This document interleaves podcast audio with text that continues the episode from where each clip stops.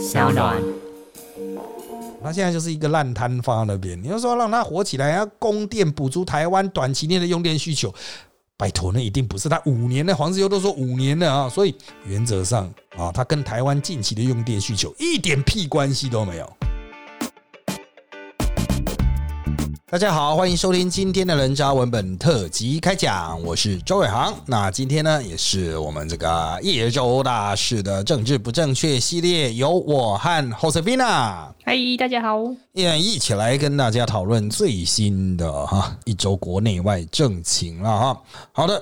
第一个我们要来看到的哈，这个是美国众院啊通过史上最大的基础建设案哈，大家都认为哈拜登达成了一个他原本不太可能达成的任务。民主党控制了美国联邦众议院，为挽救拜登政府摇摇欲坠的国内施政，五日赶紧安排表决三兆美元基础建设包裹法案中改善道路、桥梁等项目。经过数周艰难协商，众议院占多数的民主党克服党内起见。通过约一点二兆美元的基建支出案，以改善美国道路、桥梁、管路、港口和网际网络连线，达成许多人视为不可能的任务。好的啊，那它这个一点二兆美元哈，到底有多惊人呢？哈，大概是我们十五年份的这个啊全国总预算，对，等于我们台湾十五年份的全国总预算，而它这一点二兆哈。里面这个是全部都是针对基础建设，就是我们一般政府预算讲的叫做资本门啊，资本门就是像盖捷运啊，或是从事这个造桥铺路这一种。那它另外一个是经常门，那它付的就是那种啊薪水啦，不然丢到水里就会消失的那一种社会福利啦，哈。那这个我们通常讲那种资本门的哈，它是算是对于将来的投资。啊，所以我们视为资本嘛，哈，要注意啊，它的总共通过了三兆美元啊，那这个是一点二兆美元，那三兆美元其他的部分当然就还是那种算是放福利啦，啊，就是撒撒钱啊，哈，去挽救一下民心了。好，那个基础建设丢下去哈，对美国会有很大的改善，因为我们现在都知道，美国的确在哈，包括五 G 建设啦，哈，还有包括一些基本的道路建设啦，哈，捷运呐，啊，他们叫地铁啦，哈，都已经老化了。哦，美国各方面都是老化，当然有些你会说那是算是民间企业要负责，但还有道路啊，道路还有管线啊，那管线有些已经两百年了哈，这个当然还是需要某种程度的这种更新改善啊。那投入这么多的钱，当然哈，美国也是很大的国家嘛哈，所以它虽然即便是台湾的十五年。份的这个全国总预算，不过原则上来讲，哈，对于一些急需改善的地方，可以把它拉近跟大都市的距离的，不然美国的城乡差距真的是有点大啊。好，那当然，他做好这个东西呢，最主要的目的其实是要跟中国竞争了哈啊，就是因为中国它就是没有经历过前面嘛，那这个是一九七多年啊之前都在耍废啊哈，就改革开放以后才在匆匆忙忙盖嘛哈，所以他们其实在一些基础建设上，其实啊严格来讲是领先美国了。哦，会不会能不能领先台湾？当然见仁见智，但基本上是领先美国的，特别在交通建设上面啊。美国透过这一个投资，它当然在相当程度上可以追得上啊。那后续就是让他们有更强大的这个基础动能，可以去跟中国竞争啊。所以拜登的这个策略是没错的。不过我们也是要持续的观察，观察什么呢？就是我们要看一下哈，就是这些钱投下去哈。到底它所带动的就业啊，或者是啊一些这种采购啊，他要跟其他国家买东西嘛，哈啊，很多东西不是美国能做，虽然绝大多数他们会尝试在美国自己要买，可是还是有很多会来自于其他国家。那美国可能不会分论给中国哦，美国不会把这些这一次的一点二兆分论给中国，那可能台湾有机会去报道，然后特别是我们有我们的强项哦，所以这个才是真正的看点啊。哦，就是我们到底能够包到多少工程啊？就像中国，它到处去盖“一盖一路”，它其实也是去包工程啊。那就把国内的技术啦、人力啦、资源输出了哈。不过“一带一路”其实它的原理是哈，中国借给那些国家钱，然后那些国家跟中国买人力、技术、资源、物资去那边盖造桥铺路了哈。表面上好像是让那些国家。急起直追的机会，但是呢，实际上就是欠中国一屁股钱啊。那当然，中国这个也算是替自己过剩的这种。营建业啦、制造业啊，找一个出口的机会。可是也不是很健康啊，因为那些“一带一路”国家都很弱。可是美国不一样，美国本身非常强大，它是出得起这个钱的，而且美国是不怕欠钱的，那印美钞就好。虽然已经印到造成全球通膨了哈，但是 唉，就是美国就是可以这样玩。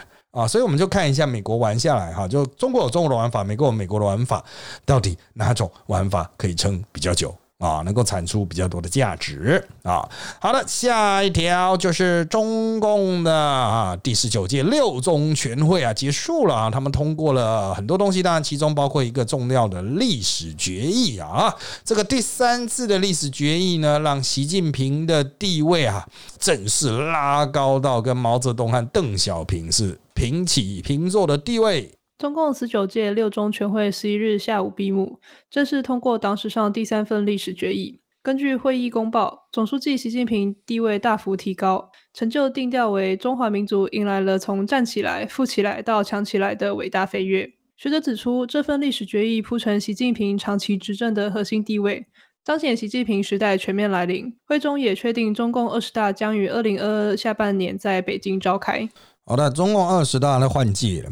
啊，那么要换届了哈，就是这个确定新的领导班子。但是讲到新的，其实就习近平啊，再当一次哈。很多人不太清楚，说这个中国他们本来就没有什么连任不连任的哈，那到底是怎么回事？我简单帮各位稍微科普一下。阿贡哈，自从这个邓小平之后，他就设定了十年，就是两任哈，就是国家主席要换啊，就两任啊，总书记、国家主席就一起换掉。那原则上就是啊，江泽民时代嘛，一九九零江泽民时代嘛，然后这个前面就是胡锦涛时代了哈。但到了习近平就出事了，他不愿意交。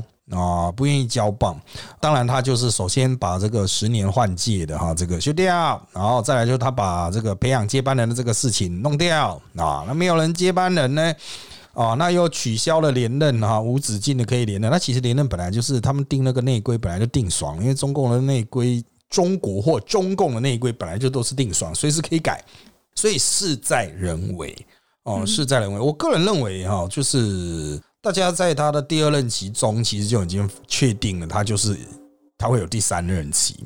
但是呢，啊，但是呢，他内部哈还是风起云涌啊。比如说江泽民江派，你要想他离开那么久，离开快二十年了哈，还是有持续有影响力哦。所以怎么样去把江派的势力清除掉，对他们来讲也是对习习领导班子来讲也是一个问号了哈。就是他感觉好像永远都清不完。啊，永远都会有上海从上海那边来的那一种啊影响力等等啊，所以接下来的这个一年啊，就到他们的这个换届二十大嘛啊，正式换届换届，但可能不会换人了。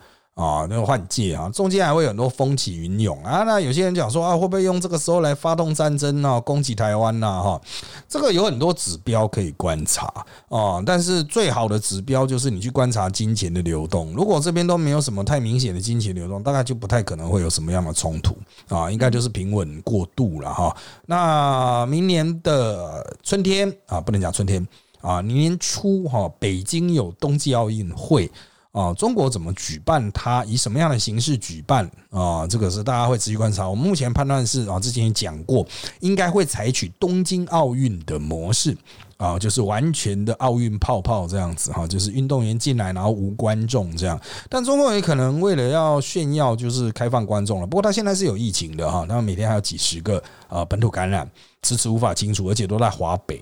哦，所以也是要看他们的决定了哈，时间不多了哈，他们应该会尽快去做出决定哦。那反正这个奥会。办完之后哈，北京它暂时没有一些国际上的重大承担，那它可能第一个重新跟美国争取一个对谈的机会，这是很有可能的。另外一个就是先安内哈，把它内部的经济问题给解决，因为毕竟疫情对他们还是要造成相当程度的冲击哦，就是包括他们生产业、制造业、能源业各行各业到处都是充满问题。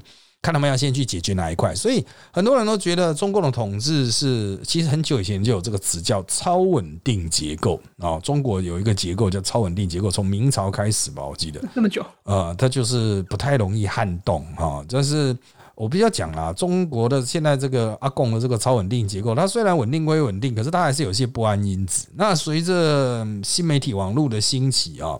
这种流动的速度啊，资讯流动啊，金钱流动的速度也越来越快，所以我们现在的看法是哈，中共为了要去控制这一些，他必须采取一些很社会主义的做法，就这个不行，那个不行，这个禁止，那个禁止。接下来我要去管理这个，管理那个。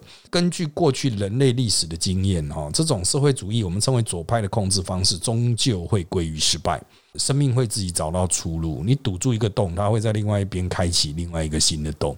所以应该是堵不住，可他现在也不能开放，他开放会更乱啊！所以你问我该怎么办哦，我也不知道呢啊！就祝他幸福。有解决方式，就是搞这种集权政体啊，集中于一个小群体来控制整个国家的一切的运作，而不是让看不见的手来进行调控的话，你玩久了势必会玩到不可自拔。你想自拔也来不及拔了啊！习近平现在就有点是这个味道，所以他不能退，他会觉得他一退，整个体系会崩掉。哦，这确实是很有可能。如果他换了一个新的软弱的中共的国家主席出来的话，这个国家主席没办法下一些非常强硬的决断，而导致一个破口裂开，中共可能会垮掉。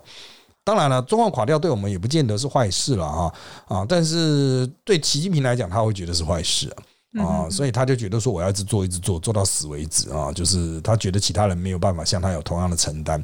不过根据历史经验哈，这种想法通常都是最后都不会有好结果啊，因为人的智慧哈，个人的智慧还是很难对抗出集体的行为反应啊所产生的结果了哈。然后我们就持续观察了，但他们要对台湾发动大规模作战，其实是越来越困难了啊！不是说他们没有兵力，他们兵力会越来越多，可是他们人民也过得越来越奢华。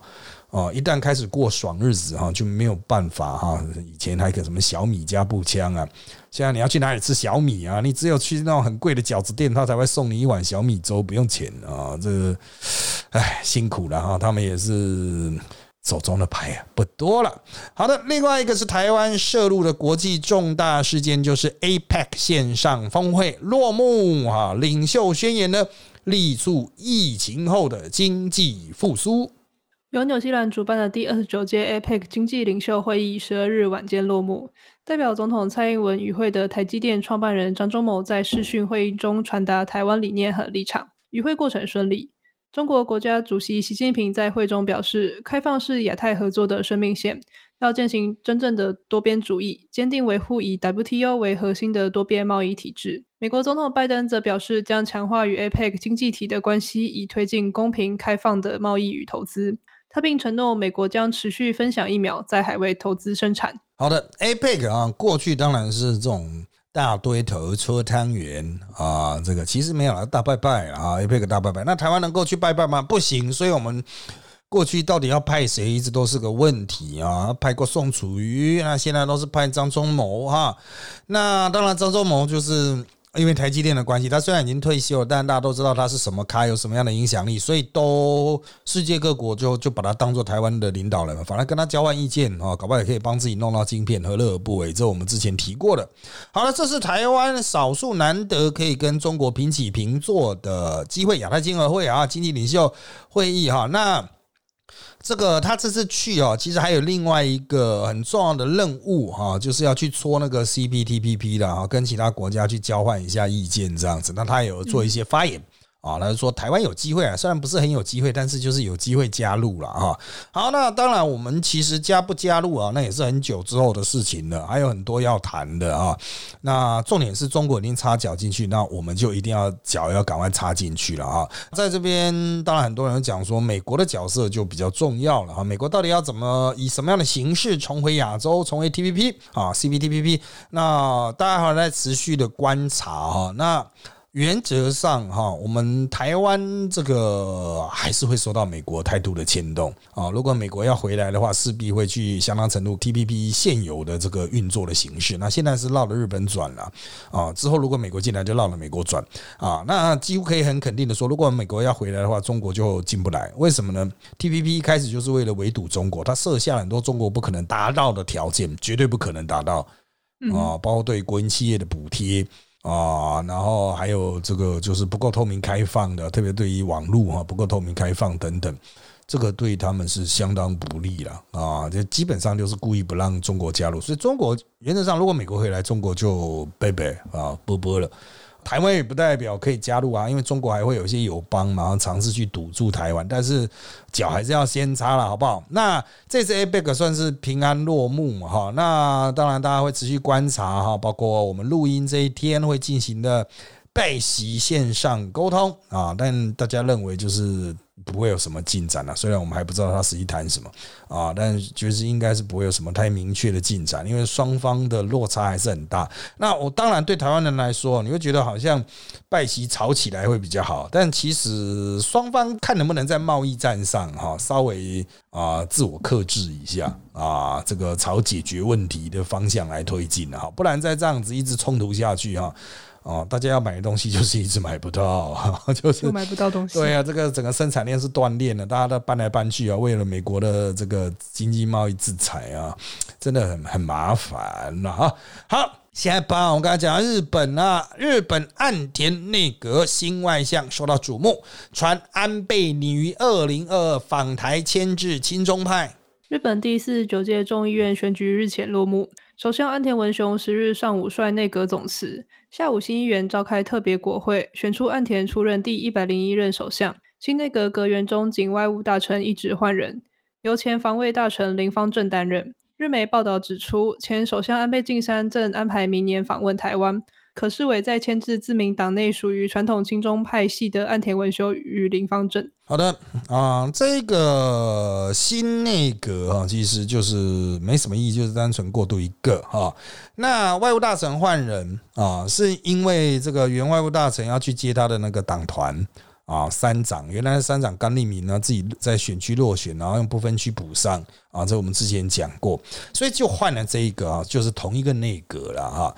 那他就把林方正拉上来，林方正呢，他就是做历练非常完整，然后他属于日中议员恳谈会的。啊，日中议员肯南会的这个就是跟中国比较好的啦，哈。不过他上台之后就立刻辞掉这个日中议员肯南会了。他不断的强调他自己是知中派，并不是亲中派啊。他很知道中国，了解中国啊，跟中国非常的熟这样子。但是他其实是那个哈佛大学甘乃迪学院出来的啊，英文非常好，其实也是跟美国的这个沟通上是。零距离啦，啊，直接可以用英文沟通。好，就在这个时候，传说安倍晋三可能访问台湾啊，时间点应该是落在明年初。那各方的解释是说，哇，是不是要来钳制哈林方正啊？那也有人说啊，钳制岸田文雄。岸田文雄上台以来哈，完全没有什么亲中的特质。他过去是亲中的，可是随着肺炎发生之后哈，加上啊这个美日联盟的对抗中国的态势，安田文雄也不至于会亲中啊。不要忘了啊，这些家伙在作为在野或者是作为小派系的一份子的时候。他之所以会对亲中啊，比如像二阶派、安田派，他们会展现出亲中的态势呢？那是因为他有党内竞争的关系啊，因为他有亲中派，也有亲台派嘛，党内就会有这个竞争的这种对峙出来啊，互相去卡一个位置。可是呢，当他成为首相，当他爬上大位哈，他所代表的不是派系的利益。就比较算是个人的利益，哎，就比较算是国家的利益啊。那岸田文雄哈就是首相啊，林方正是外长啊，他当然必须代表日本的国家利益啊来讲话。但是安倍晋三就有趣了，安倍晋三在在首相的位置上的时候，当然是绝对的亲台派啊。啊，他展现出非常强势的心态。可他现在呢？他现在是派系的领袖，他取代了细田啊，成为新的派系领袖。那我们之后那一派可能就称为安倍派这样子啊。好。安倍成为一个派系领袖的时候，他其实就好像跟那岸田文雄有点主客立位了哈。那岸田文雄为了日本整体的利益，在思考国家方向去做决策的时候，安倍就可能比较倾向第一派系利益，在第二个人利益哦。所以安倍接下来访台，他当然还是会展现强势的亲台作为，可能会去有安排一些行程啊，被可能去。祭拜李登辉啦等等哈。那重点是在于说，他可能嫌命来谈一些东西，比如说辅导五线食品，那或者是啊，对他选区有具体帮助的啊。他选区是山口，为什么呢？因为安倍晋三和林方正最大的矛盾在于，第一，他们都是山口选出来的，现在的选区是不一样。可是因为山口人口不断流失，接下来他们选区会调整，安倍晋三和、林方正的选区可能会化成同一个选区哦，也就是说，他们两个必须决一死战。啊，两个都非常强啊，两个都要决一死战，那谁会死呢？这就有趣哦。那所以安倍晋三要展现相对的强势，把林方正逼走，这是不得不然。因为安倍晋三还没有要传给谁啊？啊，那如果要传给年轻的帅哥呢，当然是另外一回事了啊。可能安倍晋三现在还想卡位嘛，哈啊，所以接下来会有很多戏了啊。就是台湾这一边是认为安倍来当然好，但是呢，他也许会带来一些烫手山芋，我们能不能接得住啊？有待观察了。好的，下面一个新闻是比较少人注意到，我们特别来谈一谈，就是韩国的物流业啊，受到中国暂停尿素出口的冲击啊，啊，连总统候选人都出来呼吁说，请大家分散货源。中国近期因煤炭价格大涨及电力短缺问题，加强管制尿素出口，导致主要仰赖中国进口的韩国车用燃料所需尿素供不应求，物流业务大受影响。政府紧急启动应对机制。执政党共同民主党总统候选人李在明七日表示，尿素缺货问题根源在于过度依赖中国，一旦中国陷入困境，韩国就会受到牵连。他主张借此机会思考中国风险，降低对单一货源的依存度。同时，韩国政府决定动用军机自澳洲进口两万公升尿素溶液，以缓解国内车用尿素紧缺问题。好的，这种车用尿素是柴油车用的。啊，柴油车要加尿素，那那种大货车啊，应该说是连接车啦，很多是柴油的嘛，哈，所以这个尿素缺货的问题，我必须要讲，连中国也是哦，中国那边也是有尿素缺货的问题。过去他们加油会送尿素，那我之前我们有做过一个新闻，就哎，他连加油也不送尿素，要自己买这样子。好，如果中国的价格上涨，那韩国那边拥有尿素现货就会去囤货。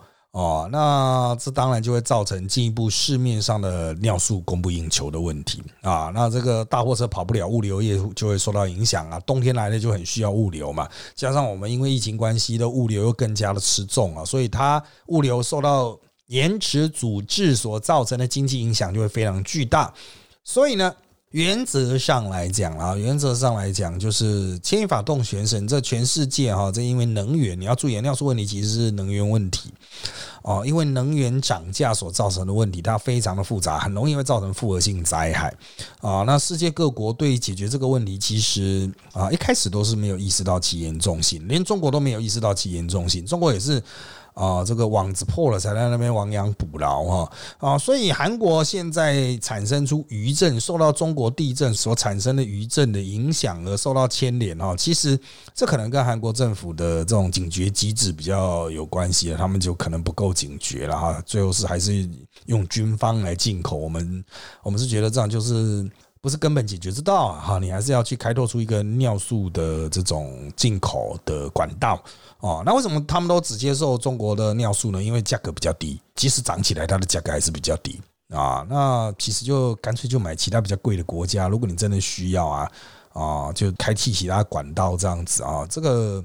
这韩国人有时候他的脑子也是比较死啊啊，等到大难临头才紧紧这个紧急调度啊，其实这也凸显了韩国的政府啊，其实相对脆弱啊啊，就是他这个其实能源是那种暂时管制的一个很重要的要素，如果连这个的掌握都有问题，其实韩国是真的相对脆弱。不过哈，我们经常讲台湾扼住了日本的生命线，台湾海峡左右两边嘛，哈，东西两边，日本几乎所有的商船都会从这边走，其实韩国也是诶。哦，韩国的能源也都要走这个，不然他要走哪里？他比日本更靠中国啊，更被包在里面。所以，如果真的打仗的话，韩国也会没有能源哦。日本还可以想办法从比较远的地方运来嘛，比如绕远一点啊。韩国如果真的打起来，请问他要从哪里运啊？他 根本没有海，全部被控制了哦。真的，这个其实韩国应该展现的更强烈的进来。不过现在的这个政府哈是比较轻松的哈，稍稍微相对轻松，那么产生现在这个问题也没有办法了。好的，那下一个我们要来再继续看一个最近引起热议的。移民话题就是啊，大批移民自白俄罗斯涌向波兰边界，那立陶宛也为此部署军队严防。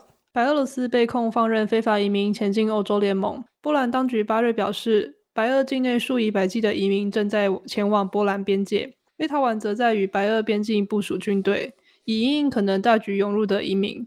欧盟指控白俄罗斯总统卢卡申科策动主要来自中东的移民和难民进入欧盟国家，以反击布鲁塞尔寄出的制裁。卢卡申科则否认这些指控。好的，这个最新的发展是卢卡申科呛说他要关闭天然气的管线，从俄罗斯输往欧洲天然气的管线。那你大家都不要天然气，这样你敢制裁我，我就这样闹你这样子。那为什么白俄罗斯它会造成这么大的问题呢？主要是在于白俄罗斯和这些国家的边境。本身并没有很明确的那种，比如铁丝网啊、墙啊去隔开，就森林嘛。啊，那森林当然就是你那种非法移民，如果哎白俄罗斯就是不去管的话，非法移民他就是自己偷偷摸摸越过那个森林线。你呃以所谓。东欧国家的边防体系来说，的确是比较难控制了哈，就是把没有钱去养那么大的军队啊啊，在那边巡逻嘛哈，那人家跑进来你也防不胜防，跑进来你也是要安置啊，要钱。那欧盟会说白俄罗斯是故意放的，因为之前呢哈，欧盟因为白俄罗斯不够民主自由，像他抓记者、抓很多异议人士啊，这个总统不都做了几百年啊，没有啊，几十年了，都是他好。那当然，这个总统就是故意了哈，他就是背后有俄罗斯撑腰，俄罗斯到现在还是继续撑他啊，所以他就可以降啊，大不了我把那个天然气的管线关掉啊，这一定是有俄罗斯的支持嘛，俄罗斯同意他才能去关掉那种天然气管线。不过问题在于说哈，欧洲它会不会受到天然气管线的影响？一定会哈，因为是能源嘛，现在是最缺能源的时候。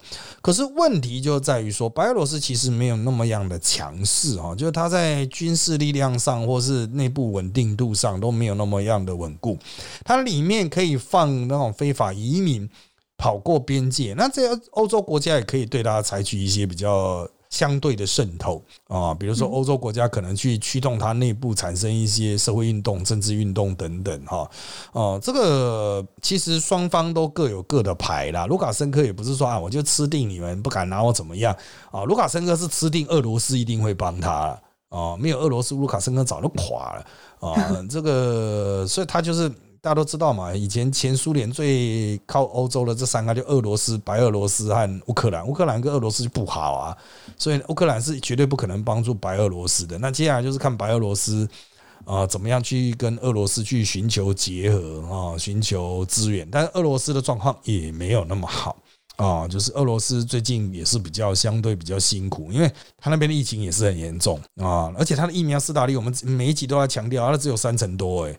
哦，这个接种率真的太低了啊！就是他们就只好承受很严重。其实欧洲最近的疫情是上升的啊，欧洲的这个疫情不断的恶化。但很多人说九十九趴都是轻症啊，那一趴重症就可以把你拖垮了，好吧？哦，那当然他们会强调说啊，没有了，我们现在的加护病房只有用掉七成的，用掉七成也是很多呢。对啊，这个开什么玩笑啊？哈，这个你而且你也不知道这个后续会不会持续恶化啊？就是欧洲国家他们会觉得说啊，我们已经达到七八成啊，那应该可以开放，开放之后就一路飙升，然后开始死人。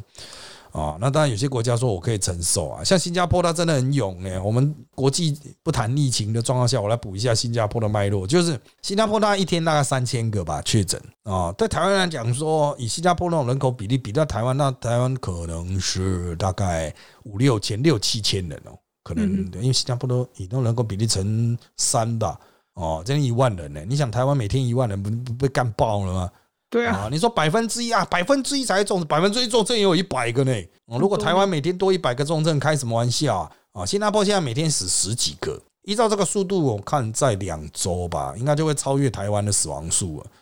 哦，那之前很多人讲哇，新加坡多成功啊，怎么样怎么样？你现在只要一开放，其实新加坡开放边境了，主要是这个问题。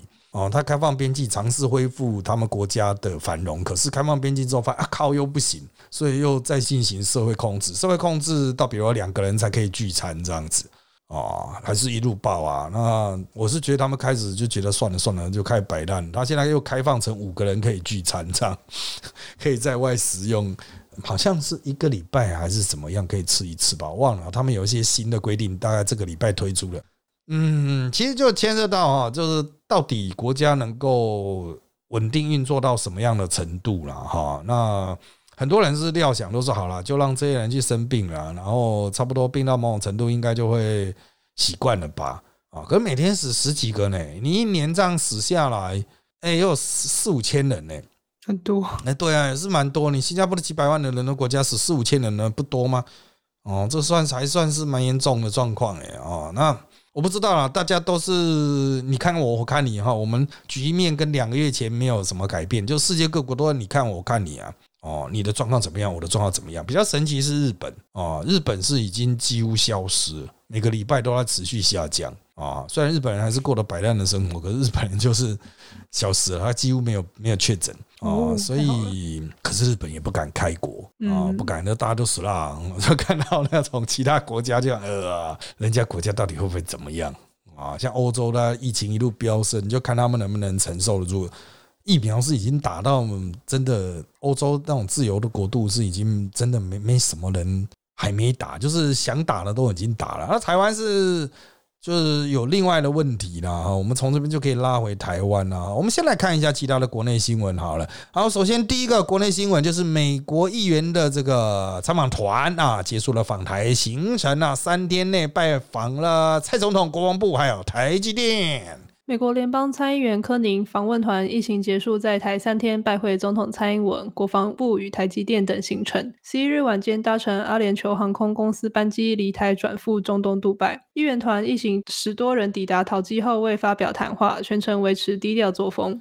好的，这一次的访问团主要是共和党的访问团啊，在党的。那他们来台湾呢，啊，从头到尾都非常低调，没有任何公开的宣宣言宣称。那我们现在把它视为是一种突破性的做法。过去总是敲锣打鼓来，来的时候他们会敲锣打鼓，然后我们也会敲锣打鼓。那这一次就是来的时候呢，就是很自然的来。那我们见的呢，啊，也都是低调的人见了，也没有发表任何的啊那种公开的什么。呃，那种新闻稿什么，就国防部有说明啊，就是啊，他大概是听我们描述了一下我们的这种跟中国的那种互动啊，隐隐作为这样子啊，很官方的拜会了啊，但他有见到总统，这是确定的啊，去拜会总统，那么也有去参访台积电，显然跟共和党接下来要提出来的一些在美国国会的案子可能有一些相关啊，那到最后面产生出来案子是什么不知道，但重点是了哈，第一，我们台湾并没有答应他们。要买什么或卖什么，毕竟是在党，这个互动的过程是不错的哈。听他们说是双方都还算是开心啊，没有带有什么太强烈的那一种，就是要来跟你谈判什么的那种想法。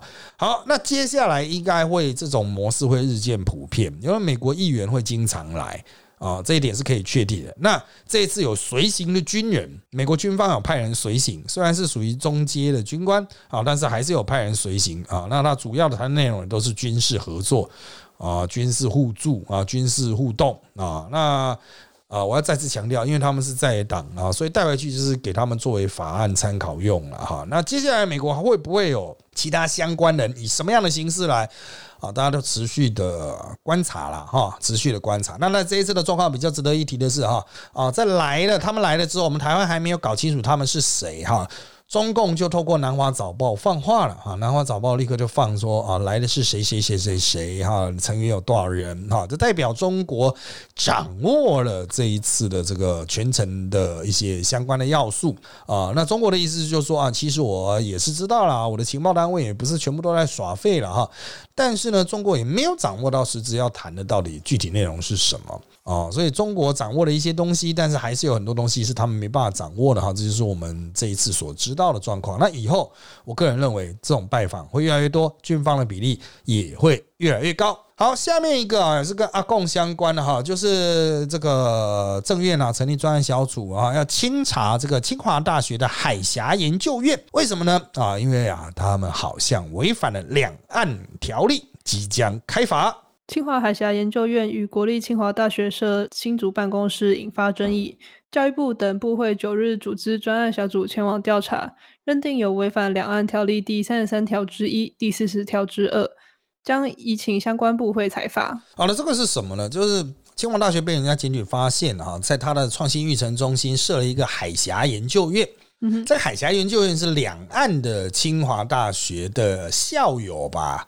啊，一起去推动成立的，然后他就利用清华大学可能是校友会啊，或是清华大学的某个老师的那个名义哈，去申请了他们学校内部的创新育成中心，在那边设个办公室。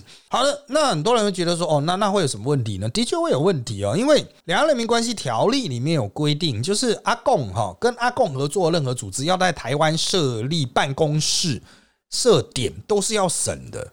哦，都是要经过审核的。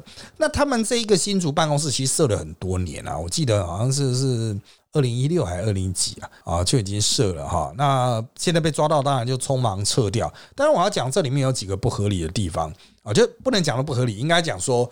这个显然有问题的地方，第一个就是清华大学哈，它的创新育成中心当然不是阿狗阿猫都可以进去的。像我也曾经想要申请福大的创新育成中心呐，然后我们也去看过办公室啊，去了解相关的法规。那我有去现场面谈，也就是说，他们实际上申请非常麻烦，必须要。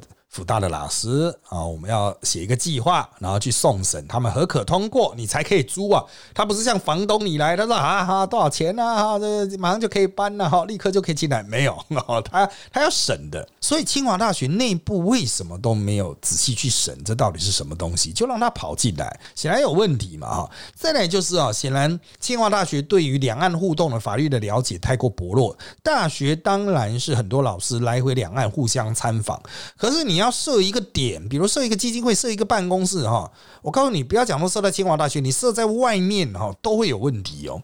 哦，比如说你设立一个两岸啊，什么叫清华海峡研究院的台湾办公室？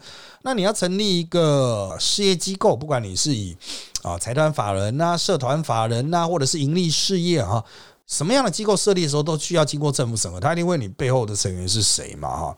那理论上你有中国那一边的要素的话，在台湾这边就。很难的哦，就是在审核上面就会非常的严格。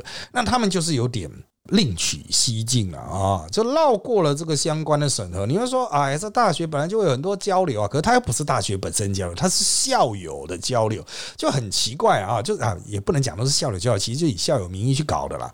哦，真实交流搞不好也是大学里面的这些人啊。所以真的哈，要么就是这些老师太过缺乏法律的概念。要么就是他们故意绕过法律的管理，那现在被抓到，当然就是会被罚。讲白一点哈，就是会被罚啊。那当然，你说那这是不是阻碍两岸交流呢？那就是要照依法来嘛。你要交流，你可以依法来嘛。啊，那你就去依法申请啊，那让他去审啊，看看他的，比如如有股权的股权比例嘛，啊，有那种委员的就看委员比例啊，不是不行。但是啊，请大家啊不要自干啊，像这种就是自干出事了哈。那个当然了，这个罚起来可轻可重了哈，就看他们这个解决事情的诚意了啊。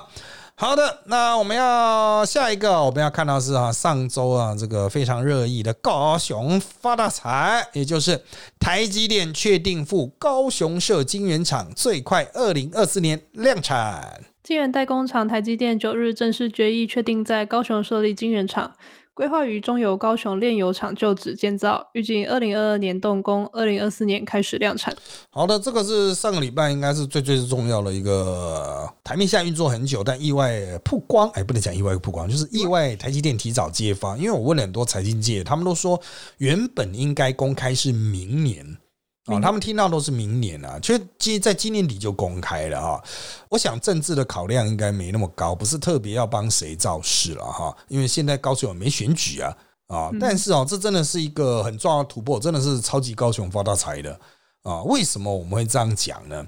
就是在于说哈，这个台积电它真的是非常强大的一个题材啦，炒作题材。啊，那之前我在其他我的直播节目都提到了哈，差不多高雄整个桥头啊都已经吵起来，要注意那个时候只闻楼梯响未见人下来，现在人已经下来，那更是不得了啊！这个原则上从左营往北哈，一直到冈山啊，你可以自己去看地图，那有多大一块哈，那很多啊都还是田啊余温的哈，基本上应该都全部都会吵起来啊！为什么会吵起来呢？因为南科的经验。啊，南科有善化奇迹嘛？啊，原本善化是真的很乡下啊，但是自从南科过去之后，就出现奇迹了哈。所谓奇迹，就房地产喷了，喷发这样子。原则上，骑摩托车三十分钟的范围内，全部都会涨起来哦，只要能盖房子的哈，那高雄市应该也会确定会在那边大量的重化啊，所以真的会全面发大财了哈。那它当然不是一下都可以盖好，它会在中油五清的旧厂址，那中油五清已经结束运作，那先把它拆拆干净之后呢，要把它那个已经污染严重污染的土地全部除污。啊，那原本是要十七年，十七年才能完成除污，可是为了发大财，他们说两年内就可以除污完成。啊，对，所以现在正在加紧规划整个过程，他要把土挖起来啊，把里面的那个油油污哈，用那个热去把它分离出来，然后再把土放回去，这样子，或者放新的土，把那个旧的土移走。反正他们现在会有一个新的除污的流程了哈。好。预计二零二二年动工，也就是说明年就要开始动工，二零二四年就要开始投产。台积电会在那边放七纳米的厂啊，那个是比较先进制成的啊，所以它是的确真的能够发大财的厂啊，那就可以带动那边的消费啦、房地产啦，因为它会需要大量的员工啊。台积电的员工已经可以把台城青交所有相关学系的学生都吸走，还不够，他已经一路吸到私立大学的所有相关学系的学生都开始吸了。哦，所以他第一个会解决在在地就业问题。高雄之前就是有就业问题，讲我在那边讲一个小故事哦，就陈其迈那个时候他在选二零一八还没被韩国瑜打败，然后二零一七吧，他就已经到处帮高雄在招商啊，就在我们当选之后要去弄什么什么什么啊。那时候很多企业界的朋友都被问了，他们就反问陈其迈一个问题，就是说，嗯，地势很便宜啦，就他们的租金真的很便宜。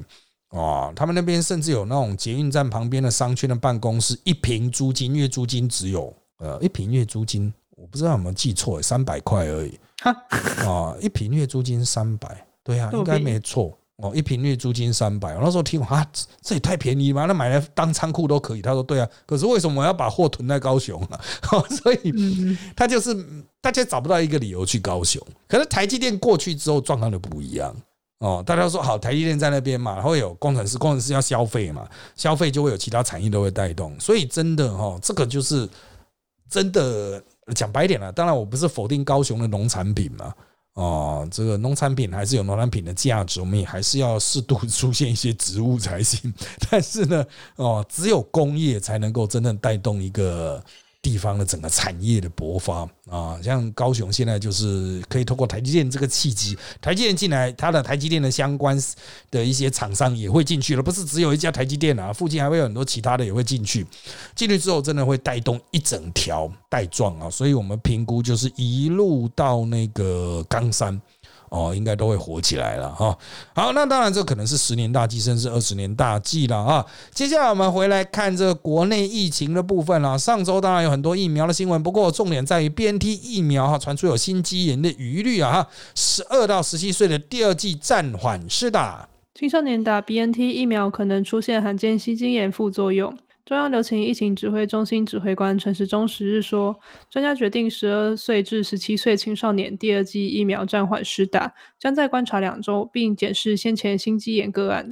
好的，在与此同时还有几个消息要讲哈。第一个就是莫德纳哈，他自己也承认啊，三十岁以下他的心肌炎几率是 BNT 的五倍。这个新闻出来又会让莫德纳的施打率下降啊。那台湾现在碰到的最大问题就是。第一季已经没人要打，因为已经打到七十五趴多了哦，已经打到我们一般认为的这种难关，就很难再打上去的啦！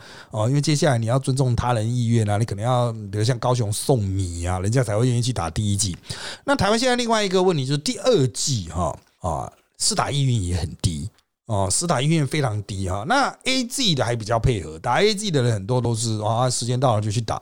那现在问题在于说哈。莫德纳之前一直讲说啊，这个没有第二季啦，莫德纳孤儿哈。现在我可以跟各位讲，你这观念完全错误，因为在上个礼拜是第十四期的第一天开打，到处都出现大量的莫德纳残疾啊，所以就还要叫里办公室赶快去 call 人啊，里长赶快广播说哪一间诊所现在有莫德纳，赶快去打啊，把想办法把它消化掉。我们现在目前评估，我们手中莫德纳已经有两百万剂左右啊，那两百万剂真正会打人可能不到一百万。有没有七十万都是个问题。另外一个很麻烦就是 BNT，BNT 现在要打第二季的人至少还有个我那是我不知道我们看错，至少有个五百万，扣掉青少年还打，扣掉一百万好了，还有四百万人。这四百万人其中至少要三百万人吧？啊，应该是可以在第十四期就开始试打，因为 BNT 现在是四周就可以开始试打第二剂。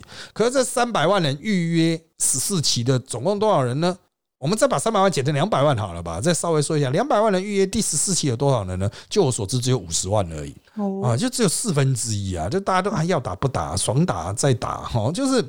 它就是造成这一个斯达利很难拉起来，这会造成什么问题呢？很多人说这个就自主决定嘛，没错。可是我们之前指挥中心它其实明示暗示过，我们要降级，大概第一季要八十帕，第二季要六十帕。现在第一季是七十五帕啊，离不远啊。也许莫德纳的这一批，如果还有人第一季愿意打的话啊，也许可以冲上去。但是重点在于 BNT 的那些人，你如果不打第二季。我们基本上是很难从四十几趴拉到六十几趴，第二季很难，因为 A G 大概这一百万剂打下去，它只能多四五趴哦。A G 在第十四期会打一百万剂，那那就四趴嘛，一百万剂是四趴人口哦。那如果 B N T 那两百万人不打，我们怎么可能会再追上那剩下的十几趴，把它补到六十趴呢？哦，这是很简单的数学问题嘛？哦，所以就是如果你是打 BND 的哈，赶快再去哈。如果四满四周跟第一季隔四周，你就赶快去预约施打。它现在施打有几个方式，第一个就是一九二二平台，第二个就是随到随打，各地政府都有设立的随到随打站啊，请你 Google 去各地方政府的卫生局。网站找看看，随到随打，或者是诊所挂号施打。也就是说，他们有推出一些大医院，比如蜀立医院啊、布利医院啊，现在叫布利医院，你就去看看他啊的，他会开出一个时间表啊，就今天是打莫德纳，明天是打 B N D，后天是打 A Z 这样子啊。你也可以用这种预约式打，请你尽快去完成第二季啊，不然啊，就原则上十二月大概也是还是要维持二级。哦，就还是很多事情不能做啊。那当然，大家都会希望尽快降到一级的哈。但是这个就是真的是疫苗斯达利要先拉起来，因为我们的第二季真的落后其他国家太多了哈。好的，那下面一个我们来谈一个公投的相关的哈，当做今天的结尾了哈。就是台电奇异的核四仲裁案呢，监院呢在上周通过了纠正经济部和台电重庆核四公投案备受关注。监委田秋瑾十日说，近两年调查发现，核试至今尚未通过完整测试，未符合安全要求。但前经济部长张家柱在一百零三年却宣布核四安全无虞。监院通过纠正经济部和台电。好的，这个问题在于啊，有当然统媒啦，或是国民党亲国民党蓝媒啊，他会指称说啊，监院怎么可以去帮这核四公投造势呢？哈，不过回归事实层面了哈，就是。我先讲一下监院的这个报告，他推出来是说啊，就通过纠正嘛，哈，就是说。前经济部长在一百零三年，就是二零一四年那个时候，就是有大量的公民运动兴起嘛，然后就讨论核四要不要封存。他当时就说核四安全无虞，但实际上核四是不是安全无虞呢？哦，那他们调资料发现没有通过完整测试，没有符合安全要求，所以核四并不是安全无虞的。所以他们去纠正张家柱。那当然这件事情是不是一个事实？它是可以被客观去调阅公文、调阅这种审核文件来做厘清的啊，这是一件事情。那应不应该纠正？什么时候纠正啊？这个当然可以讨论，它是不是一个政治工作也可以讨论。但是何事没有完整的经过一套政府认定的认可标准啊，是确实的。好，那当然在它完整走完这个过程之前啊，就已经被封存了。嗯，所以后面就没有了啊，后面也没有去把后续的那些东西走完，那我们就开始进行一个合适除役的过程，因为是后来就民进党上台嘛，民进党都开始从事，比如说把那个燃料棒啊运回美国等等的。好，问题来了，现在合适公投投的是要让合适商转啊，所以合适商转就是要把这个流程重新的再走一次，比如说先去检查现在机器能不能用，如果不能用坏掉了要换过，好，那就要再去重新。开出标案去找人来投哦，最后面这个经过一个很冗长的过程。那经历部现在经历部说大概七年了啊。那黄世修呢，就是合适公投、商转公投的领先人，他一开始是说一两年，但他最近又改成五年了。我不知道他怎么瞬间会变这么多啊。但是不管怎么样，他绝对不是一两年内可以解决的事情啊，绝对不是一两年内。不管你永和反核啊，或是什么，你是核能超人都一样。啊，他就是两年内很难搞定，五年内都不见得搞得定啊。经历不说七年，但是民进党讲十年哈，就是你自己去参考。但我个人认为啊，就是根据我们在政治圈听到的哈，就是跟一些实职的官僚，就是不是民进党而已，包括国民党的官僚、技术官僚，大家都觉得这个洞太大了，实在是干脆就撞就不要它。是最好哦，就是官僚的看法。当然，你交给他一个命令，说哎，让他火起来，他也会想办法啦。哦，好吧，我要再再开始重新写标案这样子啊。反正官员就是去执行，那也倒是他的工作本身也没什么好抱怨。但是他们的评估就是说，呃，搞起来很累啊，搞起来很累。好的，所以就我们在政治圈打滚那么久的看法，就是合适这个东西，它现在就是烂掉的状态啊。啊，它现在就是一个烂摊发那边。你要说让它火起来，要供电补足台湾短期内的用电需求。拜托，那一定不是他五年的黄石油都说五年了啊，所以原则上啊，它跟台湾近期的用电需求一点屁关系都没有啊，一点屁关系都没有，这个是可以确定的。好，那所以在这个状况下，你要说啊，合适公投到底是在投什么？原则上就投爽的啊。那当然你说啊。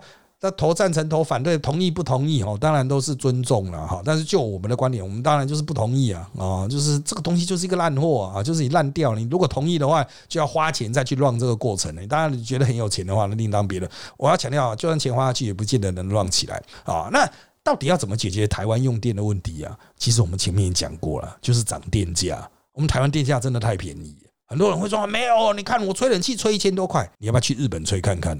啊，日本的电费是台湾的三倍哦。哇哦，那你就哇，那我要省电，废话嘛，所以就要涨电价，对不对？这是最简单的事情嘛。你台湾电价都是你现在其实绝大多数人都不会痛的状况啊。那你就是涨上去，大家就会开省啊。啊，工厂也会开始省啊，因为台湾除了台积电在用电之外，还有一大堆工厂在那边浪费电啊。你把电价涨上，他们就觉得哇哦，那就做不下去，那就不要做。哦，因为他们现在就是运用低电价在争取边际效应了啊！这个我必须要强调，这些家伙啊，这个早就该被淘汰了啊！因为实际上电费不应该这么便宜，电费就是建构在很强大的外部性上面，就是它有污染啊，可能会有核废料这些，它会具有很大的外部性，经济学上外部性就是账面上不会出现，但其他人一起帮你承担的这些风险和成本啊，所以原则上来讲。大家都不敢涨电价嘛，所有管你是哪个党的都不敢讲，哎，我们涨了，然后一定会被干爆啊啊，所以大家才会在演这些有的没有的啦哈。好了，那当然了啊，这个公投还有一个月的时间啊，我们就看接下来大家哈还有什么梗可以丢出来。合适目前我们看民调哈，应该是不同意票会比较高。啊，我们看不同意票是比较，那其他三个还是同意票会比较多，但能不能过二十五趴啊？就看最后的动员了。好的，因为时间关系啊，今天的节目就到这边，谢谢大家收听这集的人渣我们特辑开讲。现在我们在各大 Podcast 收听平台如上 APP、Apple Podcast 和 Spotify 都可以听到我们节目哦。欢迎大家订阅、留言给我们五颗星，那我们就下次再见喽，拜拜。